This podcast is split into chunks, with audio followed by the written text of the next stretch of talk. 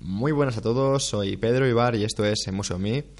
En el episodio de hoy vamos a hablar de un tema que personalmente me parece súper interesante, que son las hormonas de la felicidad, conocidas como el cuarteto de la felicidad.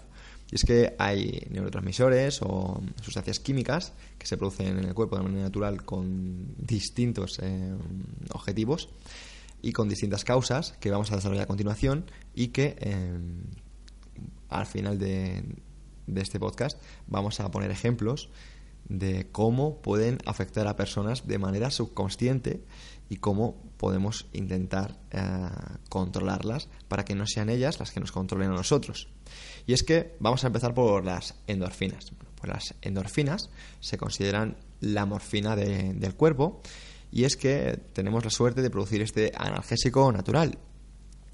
¿Cómo producimos las endorfinas? Bueno, pues con actividades de trabajo en equipo, eh, con, con, actividades de, de canto, de baile, ¿vale? Producimos, digamos, una capacidad de alejarnos, ¿no? De, de estas malas sensaciones y sentirnos mejor, ¿vale? Por eso esa capacidad, ¿no? De, de, de desconectar con la música.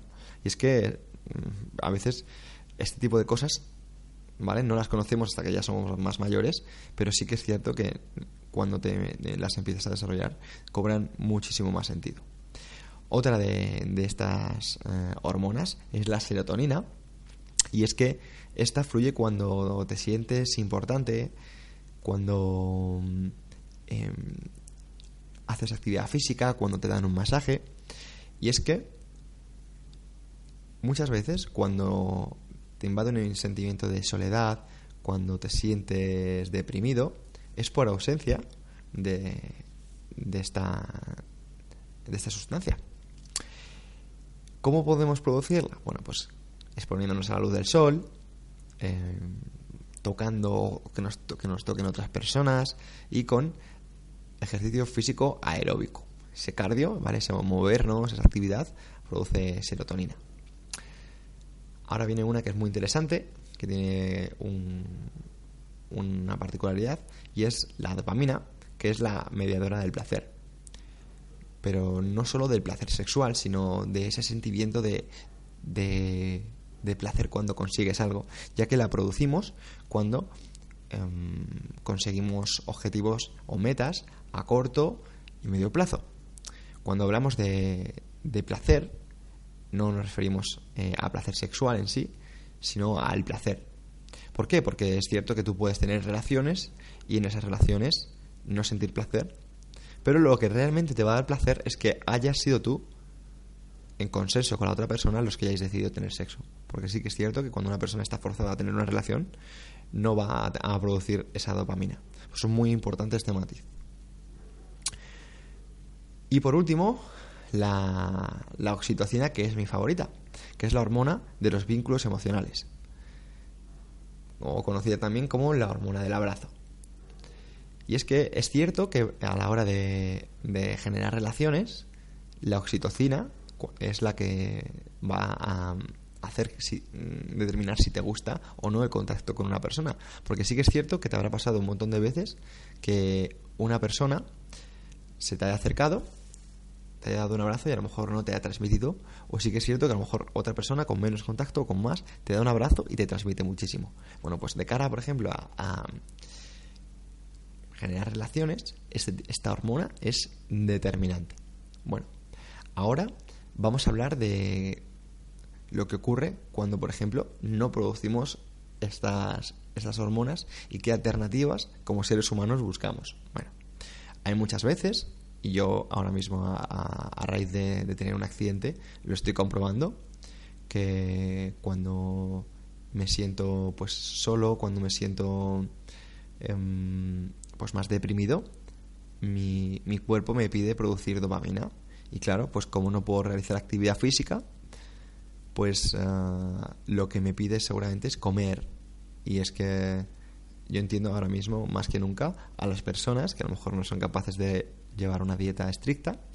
¿Por qué? Porque no se mueven lo suficiente, porque a lo mejor pasan muchísimas horas sentadas y como seres humanos necesitan esa dopamina, necesitan esa, esa, ese sol, necesitan esa ese contacto con otras personas, necesitan eso, ese moverse, esa capacidad de conseguir objetivos que, que conseguimos, por ejemplo, con el entrenamiento. Y es que si tú no te mueves, si tú no generas eh, o no generas eh, esa actividad física, vas a tener que paliarlo con algo.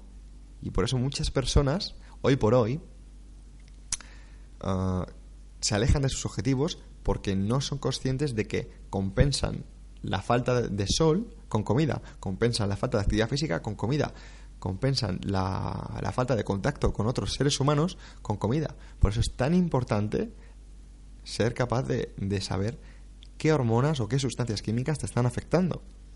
Eh, quiero contaros eh, una anécdota, pero que tiene, tiene muchísima realidad en otro aspecto de, de, esta necesidad de felicidad que tenemos como seres humanos, que no sé a vosotros, pero a mí personalmente me, me llama muchísimo atención. Y es que eh, tengo una amiga que, bueno, pues hace un tiempo bueno, pues empezaba pues a subir fotos por Instagram pues muy muy normales. Una foto pues en un parque, otra foto pues entrenando, otra foto pues con sus amigos, etcétera. Y, bueno, pues un día subió una foto pues más, más provocativa. Y bueno, la verdad que tuvo una respuesta de likes, de comentarios y de fotos pues bastante potente. ¿Y qué pasó? Pues que, bueno, pues la, chica pues no, no le dio más importancia y subió otra foto normal pero casualmente bajó de número de likes. Y, claro, pues ella se quedó como diciendo, ostras, a lo mejor no, esto no me gusta, pero bueno, a lo mejor es casualidad. Subí otra foto pues más de, amigos y lo mismo. Y eso hizo que mm, subiendo otra foto, y esto es, esto es real, ¿eh?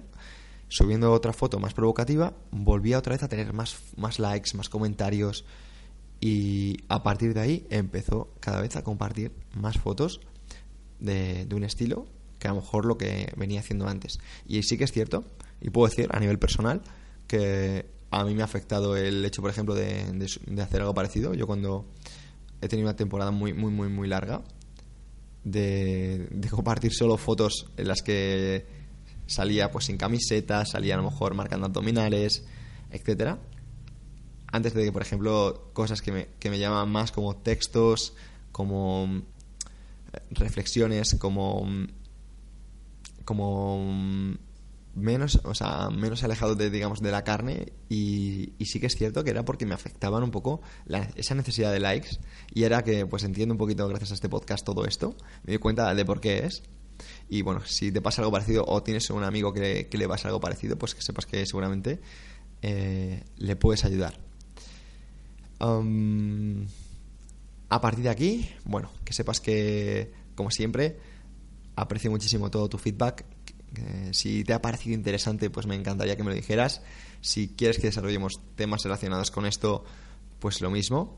Y sabes que, bueno, que, que tus palabras son gasolina para mí. Un saludo y nos vemos en el próximo.